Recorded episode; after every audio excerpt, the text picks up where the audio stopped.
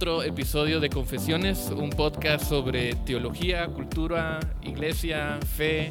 Eh, y hoy tenemos un episodio muy especial porque estamos grabando un podcast en vivo. Eh, Que se escuche la audiencia. Les Para que nos- prometemos que, para son que nos más crea. de tres personas. Sí, Como 12. Eso no fue un como efecto 12. de sonido. Exacto. Sí, eso lo, lo vamos a meter en post-production.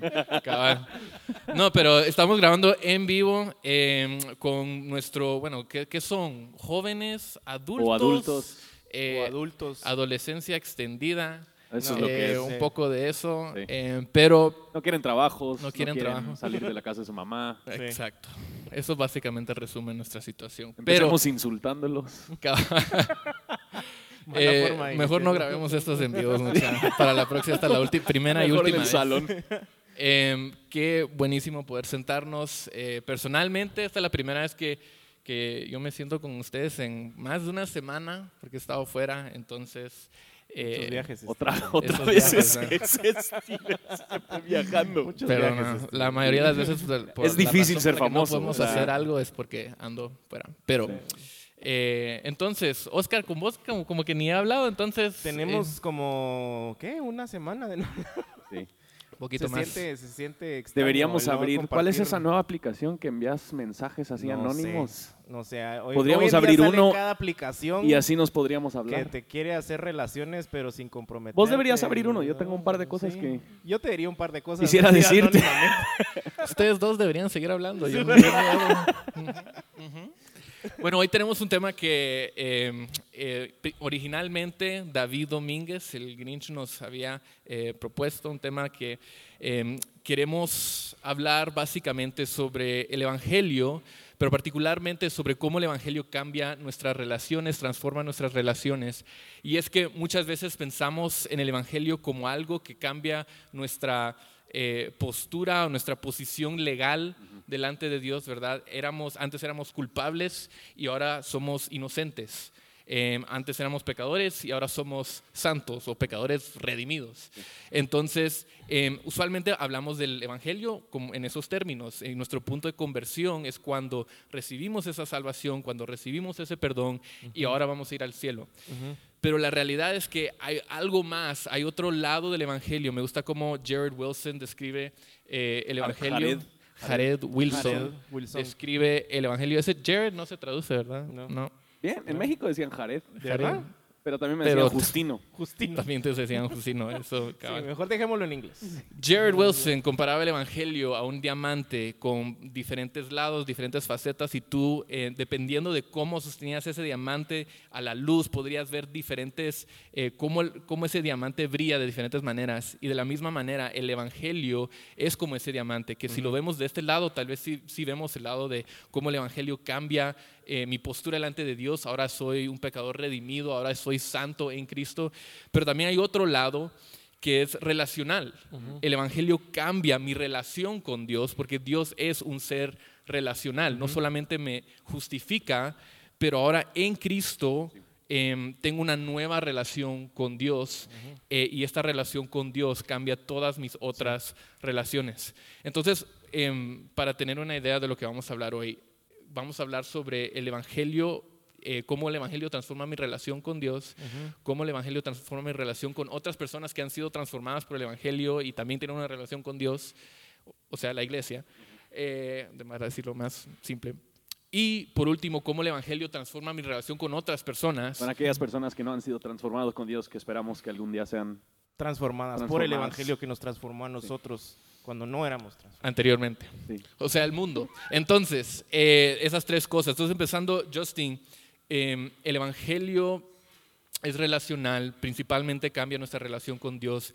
¿Cómo? ¿Por qué? Sí.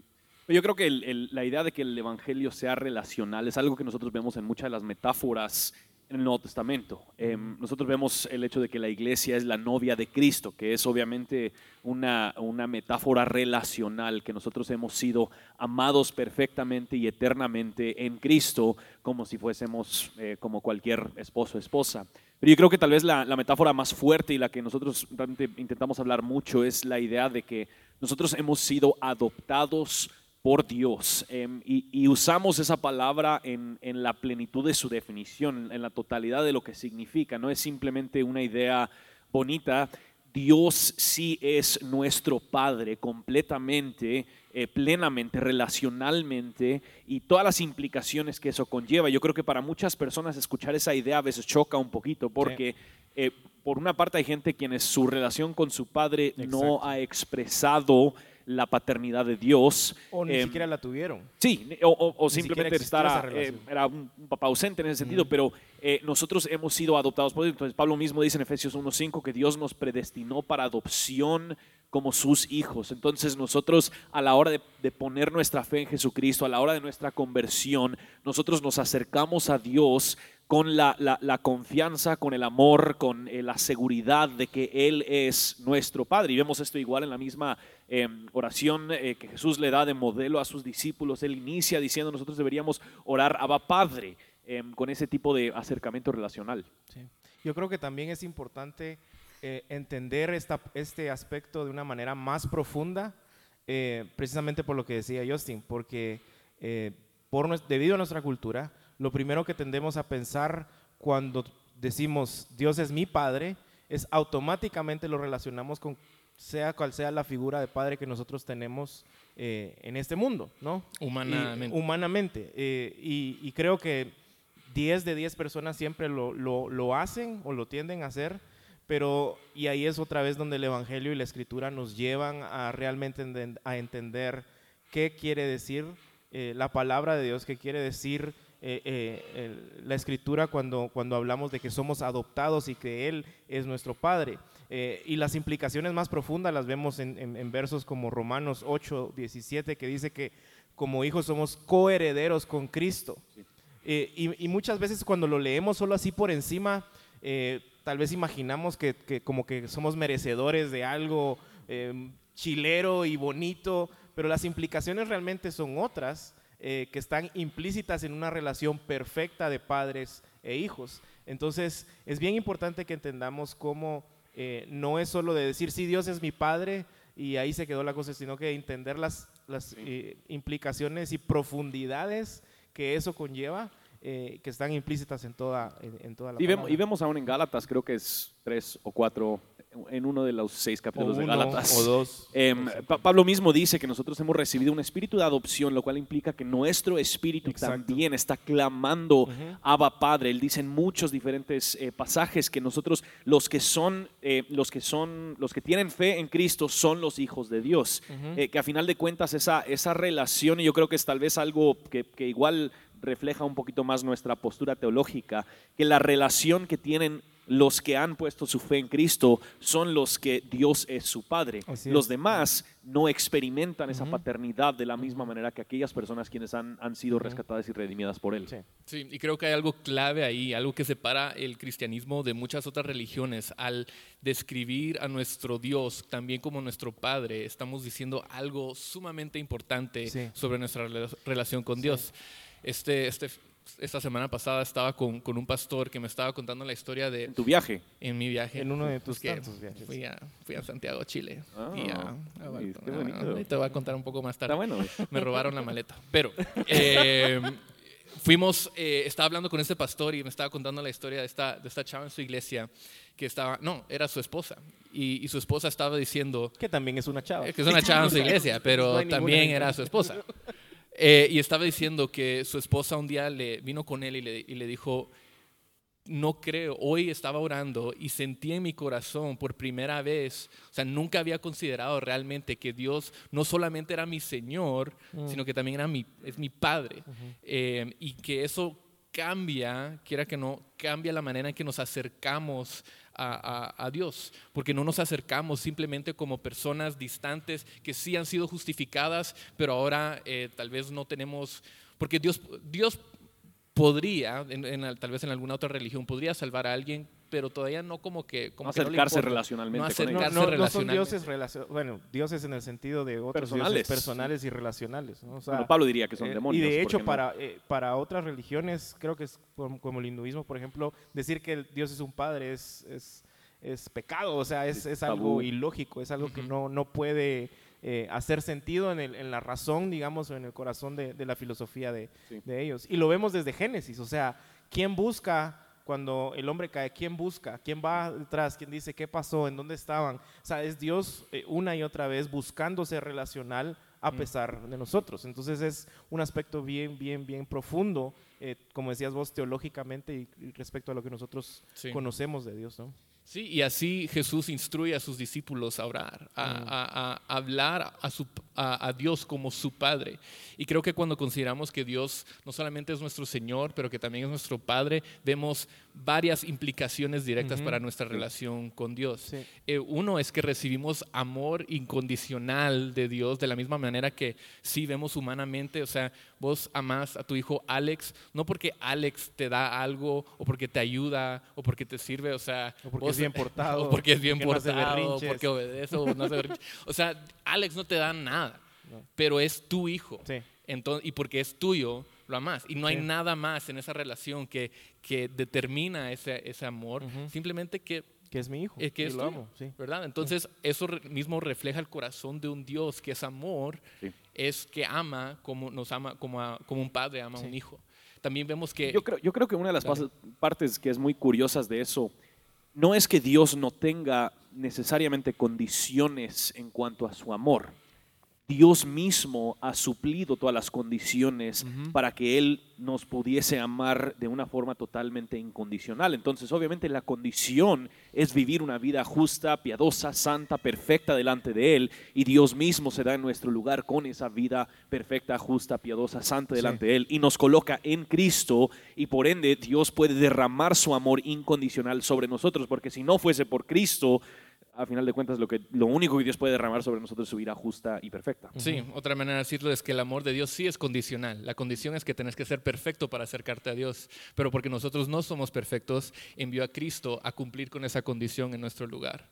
Entonces, estando en Cristo, tenemos el amor incondicional de Y, Dios. y por eso es de que constantemente vemos también a, a- a Pablo especialmente hablando de la importancia de la unidad que tenemos con Cristo, que cómo estamos unidos a Cristo y Sí. cómo eso nos hace por ende receptores en este caso del amor incondicional. Dice, he sido crucificado con Cristo, ya no vivo yo, sino que Así Cristo es. vive en mí. O sea, a Ujú. final de cuentas, cuando Dios, la razón por la que nos ama incondicionalmente es porque cuando nos miran, mira a Cristo. Exacto. Y ese es el, el corazón del mensaje del Evangelio. Mm, preach, bro. Démosle, Bien. démosle. Eh, también recibimos aceptación eh, total, o sea, como un padre acepta a su hijo, no en base a sus obras o a Sí. su comportamiento, eh, recibimos aceptación. Tenemos acceso, una de las eh, citas que más me encanta de Tim Keller, que ustedes siempre me fregan porque tengo que mencionar a Tim Keller en Yo cada creo que no ha habido un episodio donde Steven no Sí. Un mencione un a episodio Tim ni una Keller. prédica. Mira, man. pero el Oscar, el Oscar también menciona a Driscoll en cada episodio. Sí, entonces, o sea, no los tanto. dos. Pues eso No es tanto. idolatría, man. ¿Y yo a quién cito? No, yo no. No Vos quiere. no. No, va, ok, Vos- está bueno. vos- vos a la Biblia. Yo solo me cito a mí mismo. Vos, mi- Sí. vos citas a la Biblia. Eso me recuerda de algo que dije. eh, Que yo dije en el pasado. episodio anterior. el episodio pasado. Justin Burkholder dijo una... Sí. No, pero Keller dijo que la única persona que, se va, que va a levantar a- o va a despertar al rey en medio de la noche para pedirle un vaso de agua es un niño, es, un, es su hijo, Sí. ¿verdad? Ten- y nosotros en Cristo tenemos ese mismo acceso a Dios. Nosotros podemos, no nos vamos a preocupar de despertar a nuestro Padre. De hecho, hay muchos pasajes que básicamente Dios estaba diciendo, o sea, ven, moléstame, o sea, ven conmigo, no te preocupes, tienes total, el acceso Sí. total directo a mí. Eh, y- Bueno, y Jesús mismo le dice eso a sus discípulos en, en el aposento alto. Él empieza a hablar de que ellos ya no tendrán que, ya no tendrán que pedir mediante, mediante algo Sacrificios. más. Sacrificios, algo así, sino que pueden ir directo al Padre. Y vemos esto reflejado en la vida, en la vida diaria, aunque yo no soy un rey necesariamente en mi propia y casa. ahorita se, va a, ¿Cómo que ci- ahorita se va a citar a sí mismo. Mira, No pues. sos. No Pero- pero yo es he dicho- yo he dicho una Justin vez- una vez dijo, Pero, o sea, yo, yo Mira, pues. sucedió hace dos noches ¿viste? que yo estaba dormido. Entonces yo no podía haber dicho algo que voy a citar. Estaba dormido y Isabela entra y estaba traumada porque algo había, bueno, creo que su, su frazada estaba totalmente torcida, algo así. Pero ella no, ella no, o sea, si vos estuvieras en mi casa a las 2 de la mañana, primero tocarías la puerta de afuera, no sé por qué estarías en mi casa a las 2 de la mañana, pero tocarías la puerta de ¿por qué afuera, luego tocarías la, tocarías, dos de la mañana tal vez me- la puerta porque mi frazada me- me me- si tu frazada está torcida, me enviarías un mensaje, a ella no le importan las reglas sociales en ese sentido. O sea, Sí. las reglas no aplican a mi hija. Ella puede entrar Porque hasta papá. donde yo estoy, ella me puede sacudir, me puede gritar, puede hacer lo que ella tenga, que- porque yo soy su papá. Ella tiene un acceso totalmente distinto Sí. y diferente a lo que tiene cualquier otra persona, aunque no soy un rey. Y yo no sé si la historia es tan igual y de bueno como el rey, pero, es A- a mí me interesante gustó otra más la vez cita de cómo- Keller, fíjate. Es interesante otra vez cómo entendemos esto a la luz de, de- de la cruz, porque la, la palabra de Dios dice que tenemos acceso, en Hebreos dice, entrad confiadamente porque el velo fue roto.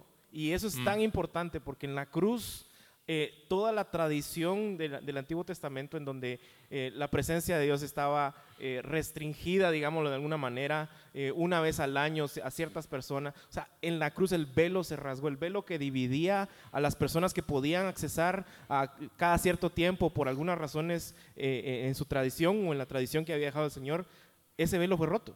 Y ahora tenemos acceso a él. Y, y- y- no nos va a rechazar. O sea, todo esto otra vez lo tenemos que ver a la luz de la cruz. ¿Por qué tenemos aceptación? Porque Cristo fue rechazado en nuestro lugar. O sea, somos aceptados porque Él fue rechazado. Todo esto tiene un lenguaje bien profundo eh, eh, e implícito del, del Evangelio. ¿verdad? Y, y- y creo que también, especialmente cuando hablamos de la aceptación, creo que lo, lo- lo hablamos algo rápido, pero em, cuando nosotros fuimos diseñados, fuimos diseñados para vivir en comunión con Dios, a la hora que el pecado eh, causó la ruptura entre la humanidad y Dios, hubo, hay ciertas cosas en el corazón humano que solo Dios puede suplir, sin decir Sí. tal vez todas las cosas en el corazón, corazón humano. Sí. Eh, entonces, por ende, nosotros resultamos buscando muchas de esas cosas en las relaciones que nosotros tenemos a nuestro alrededor.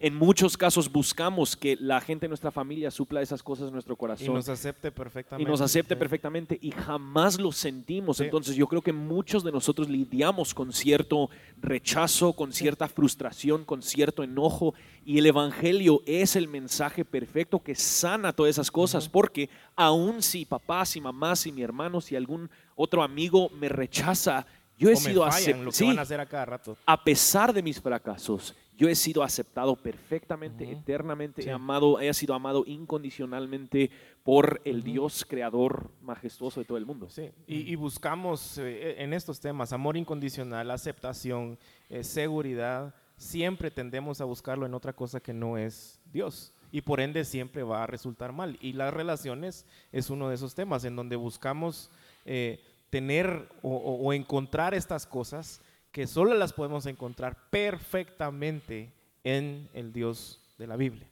Y de la misma manera, o sea, de la misma manera que el Evangelio transforma mi relación con Dios, vemos que también relacionalmente, en cuanto a la nuestra relación con Él, también cambia nuestra relación con otras personas, porque cuando somos adoptados a una familia, no solamente recibimos un padre, pero también hermanos y hermanas. O sea, cuando, cuan- en el Evangelio estamos unidos a Cristo, pero también a todas las otras personas que también están unidas a Cristo Sí.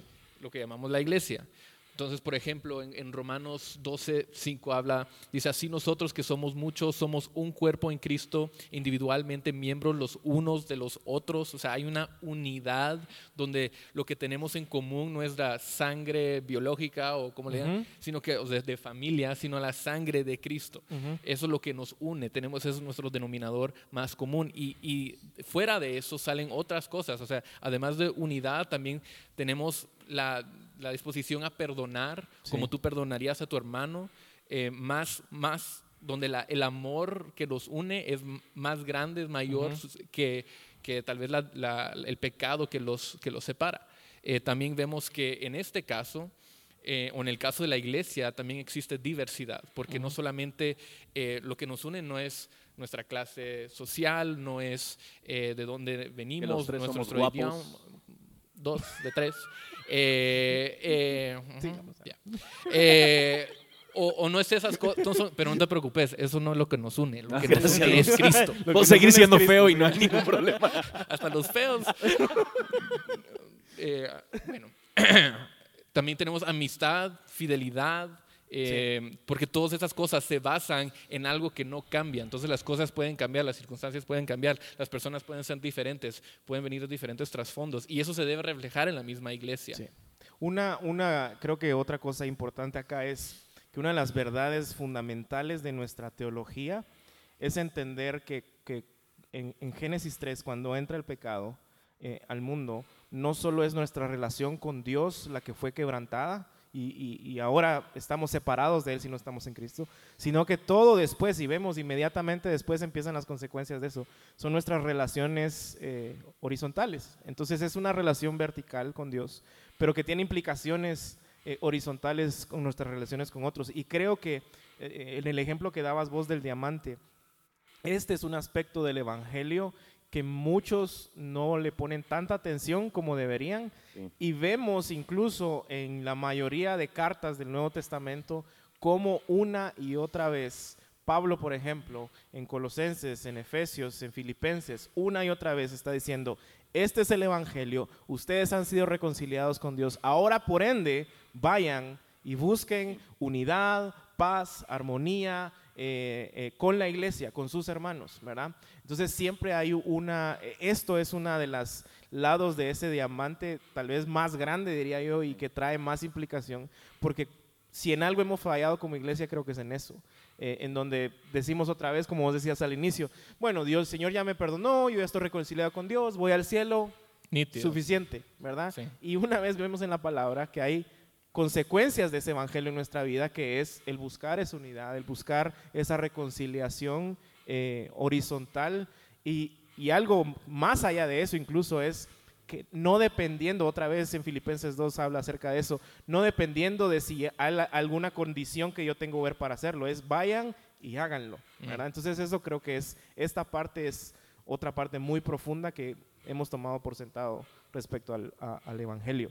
El, el que somos una familia y tenemos un llamado a vivir en unidad, en paz. cuando, cuando reducimos el evangelio a, a solo el estatus legal, en ese sentido eh, privatizamos nuestra relación con Dios. Ujú. Creo que es John, John Stott que hablaba, él decía, no quiero, eh, espero que ninguno de mis lectores, ya cité a John Stott para que sepan, espero que ninguno de mis, mis lectores sea una... Justin- Justin Stott.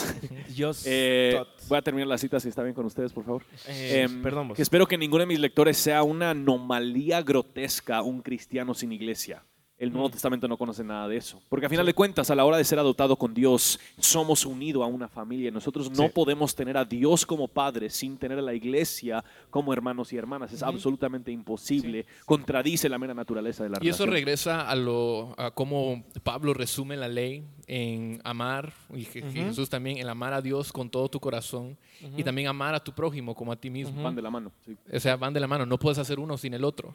Eh, y de hecho, Jesús dice en Juan 17, le dice eso, eh, Él ora por sus discípulos y Él ora que ellos sean uno como nosotros somos uno. Entonces ahí está estableciendo que él cuando dice como nosotros somos uno, está hablando de la Trinidad. Entonces Él está orando que la comunidad de creyentes sea como la comunidad que existe dentro de la misma Trinidad, que ese aspecto de comunidad es parte de la naturaleza de Dios. Dios es tres y uno, ¿entendés? Sí. Entonces, hay comunidad en la, en la Trinidad, debe haber comunidad en la iglesia y esa unidad debe ser, debe reflejar la unidad de la Trinidad. Que trabajan juntos, que son de la misma mente, del mismo corazón, que se aman, que se sirven, eh, que se someten el uno al otro. Entonces, todo esto describe todo lo que es la iglesia refleja lo que quién es Dios. Todo lo que nosotros hacemos viene de nuestra identidad y nuestra identidad viene de lo que Dios hace y lo que, y lo que Dios hace viene de lo que de quién él Sí. es. Entonces, de esa manera expresamos nuestro cuando yo expreso amor, cuando yo estoy dispuesto a perdonar, cuando yo eh, me voy a, a someter a otras personas o servirlas de, de cualquier manera, eso no solamente dice algo de mí o de mi iglesia, eso sí de- dice algo de Dios. Sí. Eh, y eso es lo que Jesús ora por sus discípulos. Ahora, entonces, el Evangelio, cuando estamos hablando relacionalmente, ya hablamos bastante de, de vertical, pero lo que estamos diciendo es que verticalmente, cuando nuestro amor va, fluye hacia Dios, eso va como que, eh, ¿cómo se dice? Overflow, que rebosa, Overfluir. over- sobrefluir. sobrefluir, Sobrefluir. Overflow, Rebosa. a, a, a otras personas. ¿verdad? rebalsa, Rebalsa. rebosa, Reza- No, Eh, no, ¿Algún otro sinónimo? Salpica. Le va a salpicar. Eh, entonces vamos a ver que el Evangelio, ese amor se va a demostrar, se va a eh, manifestar en nuestras relaciones personales. Eh, por eso Jesús le dice a sus discípulos que, que se amen los unos a los otros y que el mundo va a conocer quién Él es en base a cómo ellos se aman. Nuestro amor debe tener una, una audiencia, así vamos a testificar al mundo de quién es Dios. Em, yo, creo que, yo creo que el otro concepto que es muy fuerte en ese sentido, especialmente hablando del Evangelio y nuestras relaciones, en, en muchos pasajes en el Nuevo Testamento vemos que Pablo en particular, pero Pedro también lo hace, Santiago lo hace, pone al Evangelio como el estándar em, y, la, la, forma de cómo nosotros nos deberíamos amar los unos a los otros. Entonces vamos a cada rato, ámense como Cristo los ha amado, perdónense como Cristo los ha perdonado, que, que, es la manera que Cristo nos ha amado, que nosotros deberíamos evaluar, deberíamos verlo para que eso informe ya la forma, la manera en que nosotros nos amamos. Y creo que es por eso que, que, precisamente y otra vez creemos que lo que está en la Biblia y la forma como nosotros lo leemos no es casualidad, nunca ha sido casualidad creo que es de esas razones por las cuales siempre en las cartas inicia explicando el Evangelio y luego dando esas, esas implicaciones. Eh, y uno de los versos que creo que habla más claramente y fuertemente y, tal vez hasta es muchas veces cuando lo leemos por primera vez está hasta no lo logramos entender a, toda, a todas sus luces Filipenses 2 eh, porque precisamente inicia Literalmente estaba buscando Filipenses 2. No, aguanta, yo solo, se lo, solo se lo digo y así yo también estaba pensando en Filipenses 2. Te lo compruebo. Entonces, ¿es cierto? Sí. Sí, es cierto. Ah, okay, Te lo voy a dejar pasar. Hay muchas cosas, pero mentiroso no es Entonces empieza diciendo, si hay algún estímulo en pertenecer, en, pertenecer a Cristo, em, si hay algún estímulo en su amor, en la comunidad que tenemos con el Espíritu Santo, entonces vayan y empieza, sean humildes, no guarden rencor, ta, ta, ta, ta, ta, y pone de, eh, de repente el estándar de todo y dice, tengan la misma actitud que tuvo Cristo Jesús. Y después empieza a explicar qué hizo Cristo Jesús. Siendo como Dios, no eh, consideró ser igual a Dios, vino a esta tierra en forma de hombre, se despojó de todo eso, fue humilde, fue, nos sirvió, sirvió a la iglesia y obediente hasta la muerte y muerte de cruz. Y creo que hace sentido entonces cuando Jesús le dice a sus discípulos, ¿quieren ser mis discípulos? Vayan y tomen su cruz. Porque, porque de eso se trata. Porque cuando pensamos en relaciones no es tan, no es tan, eh, no es igual, digamos, que cuando pensamos en una relación vertical con Dios, pero en horizontales decimos, ah, pero ¿cómo lo voy a amar si vieras todo lo que me ha hecho? Pero ¿cómo lo voy a perdonar si vos no pasaste lo que yo pasé? Y es precisamente por eso que creo que eh, los, eh, los escritores del Nuevo Testamento, Pablo en este caso, están diciendo, hey, piensen lo que Cristo está haciendo por nosotros o ha hecho por nosotros. Si no lo entendemos, entonces no vamos a estar si no estamos en Cristo. Yo creo que esa, es la razón por la que tenemos que iniciar con la relación con Dios, porque a final de cuentas es absolutamente imposible, es, contra nuestra naturaleza. amar a otra persona de la manera que Cristo nos ha amado. Solo es a la hora de realmente creer en el Evangelio, que ese mismo Evangelio haya transformado nuestro corazón, que nosotros logramos tener el poder sobrenatural para amar a otras personas. Pablo lo pone de una forma aún más directa en, el pasaje que vamos a predicar este domingo, 1 Corintios 10, dice, nadie busque su propio bien sino el de su prójimo.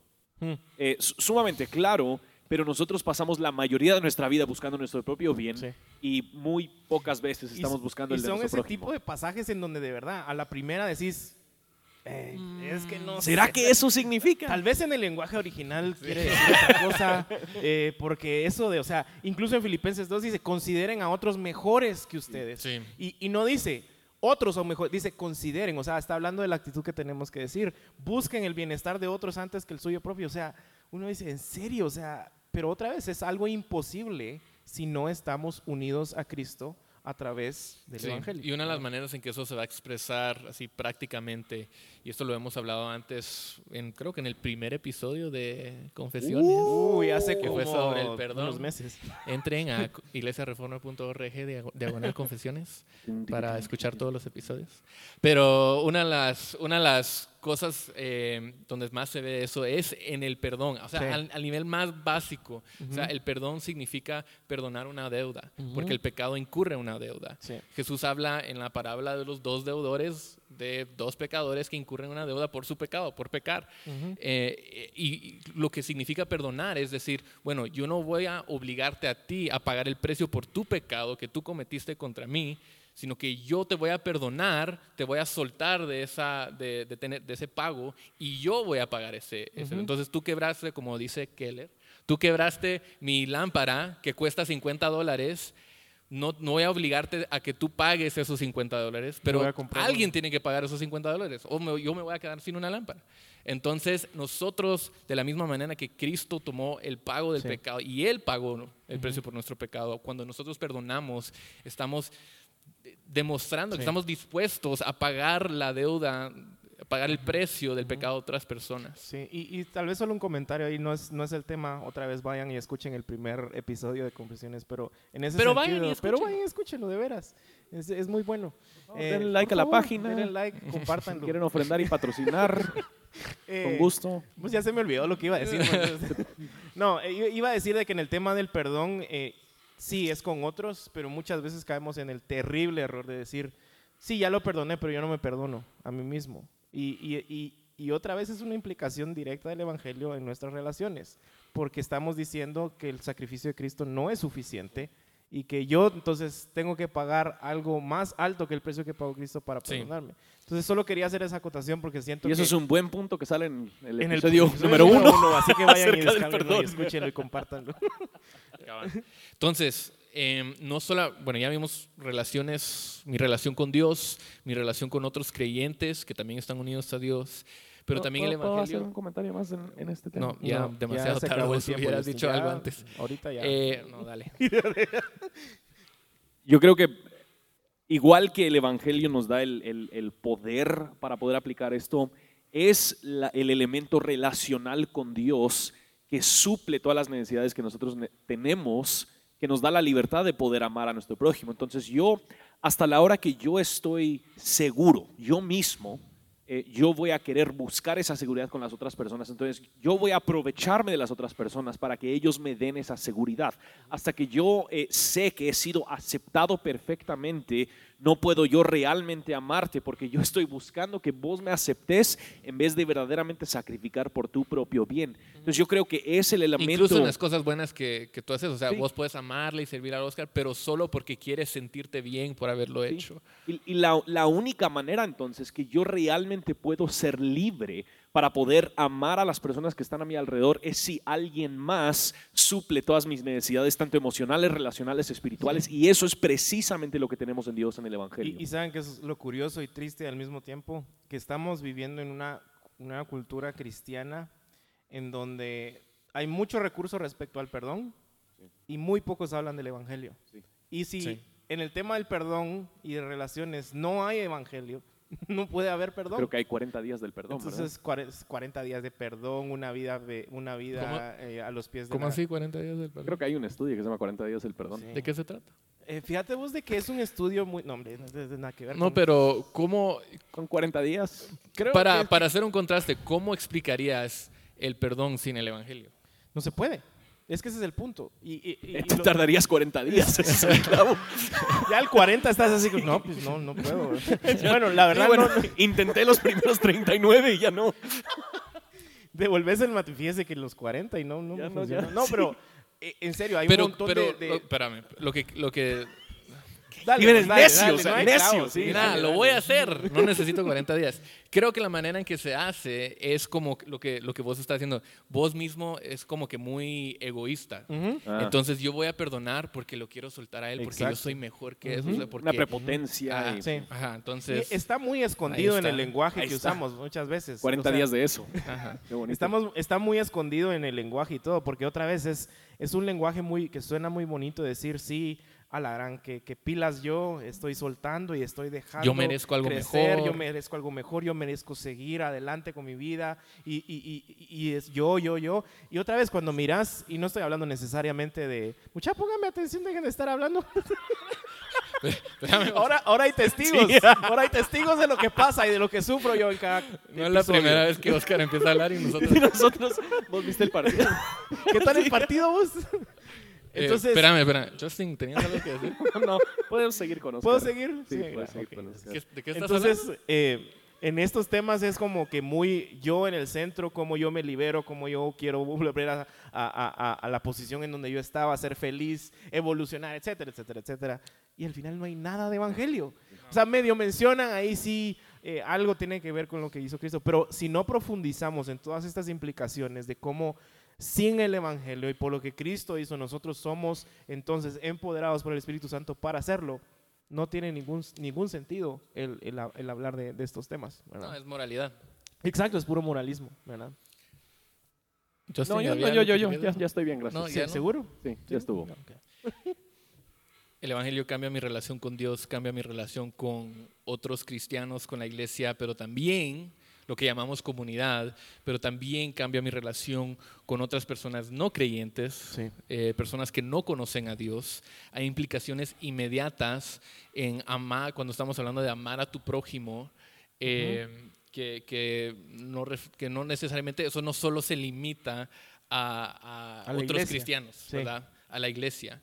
Eh, mi relación con Dios, el aspecto relacional de mi relación con Dios, también afecta cómo me relaciono con otras personas a la hora de hacer discípulos, a la hora de evangelizar, a la hora de discipular. Em, y, no solamente en el sentido de que sentimos esa urgencia que hay que ir a compartir el Evangelio, em, pero también para usar el mismo pasaje que, que hablamos anteriormente, Juan 17, Jesús ora por sus discípulos y Él ora que ellos sean uno como, como nosotros somos uno, dice, como la Trinidad es uno. Entonces esa es comunidad, no, no esta Trinidad, la, Trinidad, Dios. Okay. Entonces Él, ahora solo blasfemando aquí, va. Eh, entonces eso es comunidad. Pero inmediatamente después Jesús ora por, los, por las personas que iban a conocer el Evangelio, que iban a escuchar el Evangelio a través de la proclamación de sus discípulos. O sea, Él está orando por la misión, porque Él sabe que sus discípulos no solamente van a ser uno, pero que uno, siendo uno, ellos van a testificar al Evangelio y otras personas también se, va, se van a unir a esa comunidad. Entonces, inmediatamente, en como dos o tres versículos, Jesús ora comunidad, comunidad, comunidad, y después cambia inmediatamente y dice, misión, misión, misión. Entonces, esa es una, una, de las razones por las que nosotros eh, tenemos esto que se llama comunidades misionales y creemos que la iglesia se debe reunir en comunidades misionales, que son comunidades que son uno, como Cristo y el Espíritu Santo y el Padre son uno, pero que también eh, salen para compartir el Evangelio, para, para tratar de expandir el reino, para tratar de, de, incluir, integrar a más personas en esa, en esa misma comunidad. Entonces, ¿cómo se expresa este, esta misión?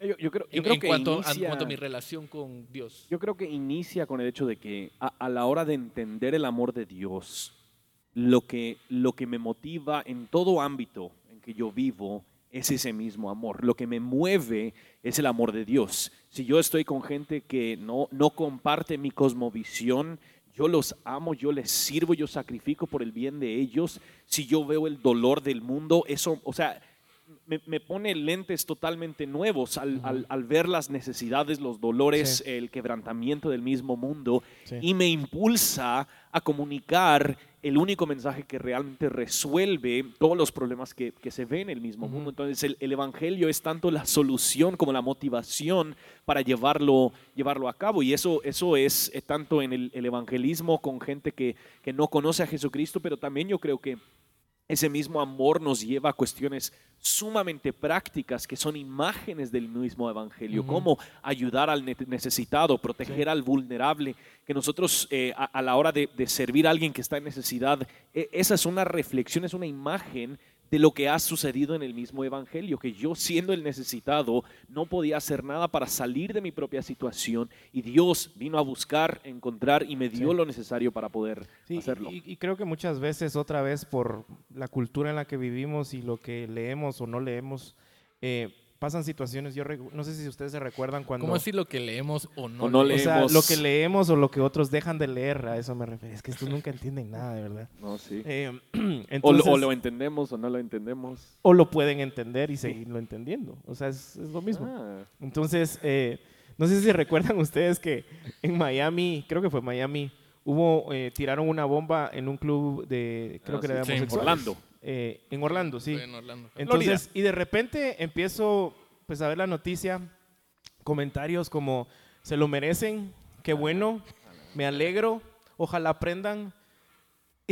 Y, y otra vez decís, ¿cómo? ¿Cómo, ¿Cómo puede haber congruencia entre las palabras de Cristo Jesús, su, su mandamiento y como vos decís, cómo Él los abraza a ser uno y después les digo, vayan y hagan esto con otros, sirvan a otros, amen a sus enemigos, sirvan al prójimo y puedan salir esas palabras y decir, me alegro, ojalá aprendan. Eh, lástima que no habían más personas. O sea, son comentarios literales que yo recuerdo Mm. leer eh, en donde decimos, o, o al menos yo me puse a pensar, ¿será que realmente somos cristianos? ¿Quién sos vos? O sea, des- después de haber recibido de la gracia de Dios, Exacto. ¿quién sos vos? Hasta la misma palabra dice que Dios es lento para. ¿Quién sos vos para Sí. estar llamando la justicia de Dios Sí. sobre estas personas? Y otra vez, creo que nace del problema de Génesis 3. Creemos que nosotros somos Dios y por ende nosotros somos los que podemos emitir juicios, los que podemos decir qué es bueno y qué no, cuando la, es la palabra de Dios la que nos dice qué es bueno y qué no. Y la palabra nos dice, y, y ahí hay que tener, y tal vez podemos explicar esto un poquito, hay una diferencia entre amar al prójimo y, y estar de acuerdo con todo lo Sí, que ellos hacen, claro. porque no es lo mismo. O sea, Sí. tolerancia no, no significa que yo estoy de acuerdo con lo que hacen, pero que, que los amo y, y, que quiero exigir que Dios juzga es otro. O sea, yo, yo también creo que estaba enseñando en alguna clase y recuerdo, recuerdo una mujer decía, eh, "Ah, mi pastor me enseñó a que nosotros deberíamos orar que Dios traiga justicia sobre los asesinos, que traiga justicia sobre los ladrones. Yo, le dije, mira, yo creo que esa es una oración muy bonita, pero tengo miedo de que yo estaría del lado de los asesinos y ladrones. o sea, sí. a final de cuentas, cuando verdaderamente entendemos nuestra naturaleza y lo que hemos recibido en Dios, esto ha de cambiar por total la Sí. manera y la forma en que nosotros vemos a la Sí. gente a nuestro alrededor. Y creo que lo que pasa es que cuando nosotros no consideramos que somos totalmente, totalmente pecadores, eh, o, o sea, cualquier eh, demostración, o sea, cu- cuando yo no amo a mi prójimo, eso nace de un corazón que cree que de alguna manera u otra merece su salvación. Porque si yo merezco mi salvación, eso significa que hay algo bueno en mí y que yo de una manera u otra hice algo para ganar mi salvación. Esa cosa, mano, o sea, Está chillando Ojalá no fuerte. sí.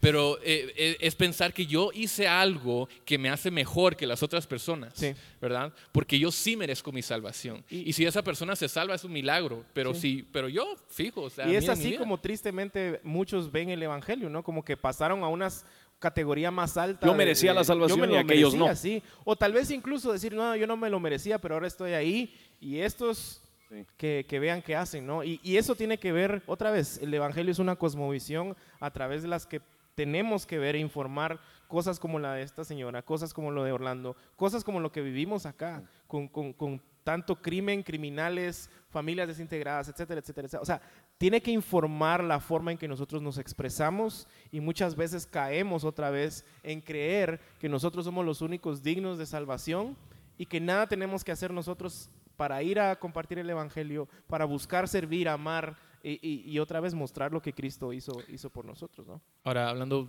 de manera más práctica, ¿cuáles son algunos de los obstáculos que tal vez eh, se imponen en, en una vida, como tú dices, que se gobierna por amor al prójimo? Em, ¿Cuáles son los obstáculos que tal vez vamos a, a- a confrontar o enfrentar cuando tratamos de vivir una vida así? Yo- la gente es difícil amar. Em, Yo soy pero, difícil pero inicia amar. conmigo, o sea, Sí, eso creo que es el exacto. punto. Ujú. por, por nuestro mismo pecado, na- nadie dice que este estilo de vida es fácil. Sí. Pero yo creo que es, es em, tristemente nos hemos acostumbrado a que nosotros por nuestros sentimientos, emociones, decidimos lo que vamos a hacer o no. Si nos cansamos de hacer algo, lo dejamos tirado. Eh, y yo creo que toda relación cuesta. Yo amo grandemente a mi esposa. Y todavía es difícil a veces, todavía hay conflicto. Eh, amo Sos grandemente. difícil, yo soy difícil, creo yo. Amo grandemente a mi hija, a mis hijas, pero igual con ella sigue siendo difícil. Y yo creo que una de las partes que, que tenemos que reconocer es, en muchos casos, no es simplemente difícil porque esa persona es, es difícil amar. Muchas veces es difícil porque mis propios ídolos y mis propias, propios deseos y anhelos Sí. em, ponen un obstáculo entre, entre verdaderamente Sí, creo que sacrificar y amar no a sé esa si vos persona. fuiste el que ahora yo te estoy citando a vos. dale, Oh. dale, El- dale. El, que pusiste hoy un artículo Sí, eh, en donde decía buenísimo. cada vez que nosotros nos escribiste, ¿no? molestamos, No, no lo escribí, yo cité a otro. Sí. nos molestamos o nos enojamos por los berrinches de nuestros Sí. hijos, no necesariamente es porque hicieron un berrinche, sino porque están amenazando Sí. nuestros propios ídolos. Y cuando yo lo leí dije, oh, esto es tan cierto. La mayoría, bueno, no la mayoría de veces, muchas veces, cuando yo me enojo con Alex por un berrinche que hace, es porque está amenazando mi comodidad. O sea, yo ya estoy acostado, eh, durmiendo, viendo tal vez a, a- a los Red Sox ganarle a los Chicago Cubs o a No, Golden State no ganarle a. Cleveland. El Eh, sí tenía que sucedió. decirlo, tenía no que sé qué decirlo. es eso. Eh, y, Deportes. y de repente, Ah, Deportes. entonces, eh, Una pelota. Sí. Hay más allá de la teología ¿Qué que son medios red- de qué gracia. es un para Red. Sox? Red Es Sox una es un calceta equipo- es una roja. calceta de- ¿Qué tipo de mascota es eso? ¿Es una calceta? es- no, no es una mascota, es como un monstruito rojo bien bonito. Ya, ya nos desviamos Bien del bonito. otra vez. Bien bonito, un monstruito. Bien bonito. mascotas. Entonces, Pues sí. eh, pero que cuando él empieza con algo que empieza a llorar, me hace meditar. O sea, no me molesté porque él está molesto, me molesté porque me tengo que levantar y salir de mi comodidad otra vez y hacerlo. Entonces, tiene que ver con eso, con entender de que Es el, nace es de nuestro morir a mí ídolo, mismo. ¿sí? Eso creo que es el mayor Exacto. obstáculo. Es a final de cuentas, esto sí es un proceso que Dios me está conformando a la imagen de Cristo. Entonces, aunque la escritura me llama a amar como Cristo a mí me ha amado, al mismo tiempo yo todavía no soy totalmente Sí. como Cristo. Entonces, el proceso de amar a otras personas va a implicar que yo cada día tengo que levantarme, negarme a mí mismo, tomar mi cruz, morir a mí mismo, para que yo pueda servir y amar a lo, las lo personas a mi cual, alrededor. sin, sin una vida llena de disciplinas espirituales, no va a pasar. O sea, si no estoy ahondando en la palabra, si no estoy en No comunidad. es algo mágico que O sea, solo exacto, te sucede. no es Sí. otra vez creer que con las palabras mágicas o con eh, hacer algo, repetir una oración, levantar la mano, leer un libro, ya, ya perdoné, ya. No, es una vida diaria de arrepentimiento, regresar a la cruz, entender el evangelio, predicarme el evangelio, eh, eh, escuchar, alimentar mi alma con el evangelio. Si eso no está pasando, eso no va a pasar. En- Entonces, no, y otra, otra cosa que creo que es bien importante y creo que es un reto es entender que Dios nos llamó a unidad, pero no a uniformidad. Y eso ha, ha pegado tan profundo en, en mi corazón porque muchas veces... Gracias. Porque muchas Avi- veces, Avisar primero, por favor. porque muchas veces eh, nosotros al, al querer amar a otros, lo que queremos es hacerlos y que piensen igual que nosotros, que hablen igual que nosotros, ¿verdad? Y a eso nos con nuestros hijos, los Sí. que tenemos hijos. eso es muy- Entonces nos llamó a unidad, que no necesariamente quiere decir uniformidad, porque Sí. en el pueblo de Dios, bien lo dijiste, hay diferentes eh, eh, personalidades, eh, diferentes colores de piel, diferentes filosofías, diferentes contextos, y eso es lo que enriquece el mensaje del Evangelio, porque lo que nos une no es eso, sino que es Cristo. Entonces creo que es otro reto el decir, busquemos la unidad o busquemos amar a nuestro prójimo, eh, pero no necesariamente eh, hacerlo igual a nosotros. De hecho, es, el problema de muchos. No quieren hacer discípulos de ellos mismos y no de Cristo. Quieren hacer discípulos de la visión de su iglesia y no del Evangelio. Quieren eh, llamar a otros al sistema que manejan en su iglesia, pero no al Evangelio. Entonces se convierte otra vez como en, una, en un tipo de maquila de creyentes, entre comillas, en donde hace esto, hace esto, lee esto, y ya con eso estamos unidos, cuando no tiene nada que ver con, con unidad. Sí. En otras palabras, mi mayor obstáculo ah, para amar a otras personas soy yo. Em, y la única manera en que yo voy a poder eh, superar ese obstáculo es siendo como Cristo, corriendo a Cristo, eh, dejando que Cristo gobierne mi- mis pensamientos, mis motivaciones, eh, mis obras, eh, no haciéndolas porque quiero recibir algo de más de otras personas, no porque quiero que sentirme bien, no porque quiero eh, de alguna manera tratar de ganar mi salvación, porque eso es imposible, sino porque sabiendo que ya tengo todo lo que necesito en Cristo, ya tengo un Padre, eh, a través de Cristo tengo acceso al Padre, ya tengo una familia, hermanos y hermanas que también han sido redimidos, tengo una misión de, no solamente recibir, pero también compartir todo esto, todo lo que necesito para una vida llena, eh, mi satisfacción, mi seguridad, mi esperanza, todo Todo está en Cristo. Sí. Entonces eso me da la libertad para poder amar y darlo todo y ser generoso y demostrar gracia, aunque la gente no lo merece, pero por eso se llama gracia. Y, y amar a, la- a otras personas en, en todas mis relaciones, porque lo que hago ahí no va a determinar mi postura delante de Dios. Lo que pasa ahí no va a determinar mi valor delante tu de Dios, no, mi identidad. Mi identidad ya está establecida en, en lo que Dios hizo por mí, lo que Dios hace, lo que Dios hizo por mí, fluye de quién Él es. Entonces ahora podemos actuar, podemos amar, podemos servir y hacemos todo esto reflejando la misma naturaleza de Dios. Eh, antes de terminar, ¿algún último...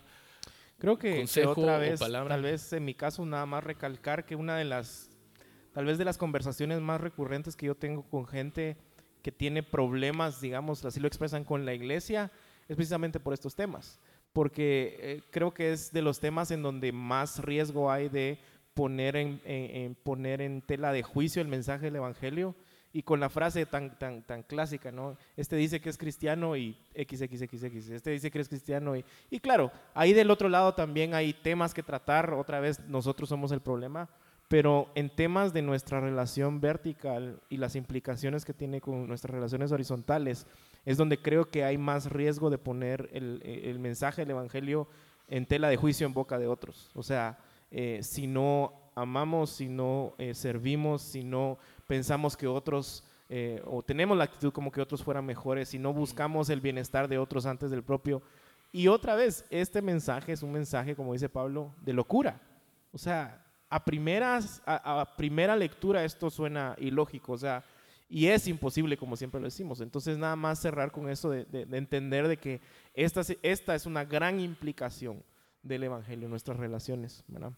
Y yo creo que di- diría precisamente lo que vos estás diciendo. Vemos el ejemplo mejor para mí en, en los evangelios de cómo nosotros somos el mayor obstáculo al amar a otras personas. Antes de, de que Jesús lava los pies de los discípulos en camino, ellos están debatiendo cuál es el mayor entre ellos mismos. Sí, Y ¿quién hay es- alguien que le pidió que a su hijo lo pusiera de un lado otro. Sí, o sea, y, y llegan, y llegan al, al- al- al lugar donde comen y, y Jesús es el que se levanta y pone la toalla, empieza a lavar sus pies. Entonces yo creo que eso al que demuestra lo iba a traicionar, sabía que lo iba a traicionar. sí, eso demuestra precisamente eso, cómo somos nuestro propio obstáculo. Mm, Buenísimo. Bueno, muchas gracias eh, por grabar otro podcast y Gracias. con, conmigo. Gracias. Tan extrañamos, especial. Steven. Sí, los Extrañamos. extrañé Ya no tanto. viajes tanto, por favor. Eh, y gracias a todos que salieron hoy para, para Gracias por estar tan escucharnos, tranquilos, por estar aquí. callados. Es, el único problema con hacer esto es que este grupo aquí son los únicos que los escuchan el lunes. Entonces, este lunes nadie va a, Nadie va a escuchar el podcast, porque sí. ya lo escucharon. Cabal. Eh, ¿Y por qué no le damos eh, un aplauso a Franklin, nuestro sonidista de atrás, Gracias, que, Frank. nos, Gracias, profe Frank. que nos está Shout grabando out to todo? Franklin. Si están buscando un sonidista, pueden contactar a Franklin en... Franklin, ¿cuál es? Bueno, ahí ponemos en la descripción tu... La descripción tu- el correo de Franklin. correo. Eh, pero nuevamente gracias, esto ha sido Confesiones y nos vemos, Nos vemos en la próxima. Hasta luego. Gracias.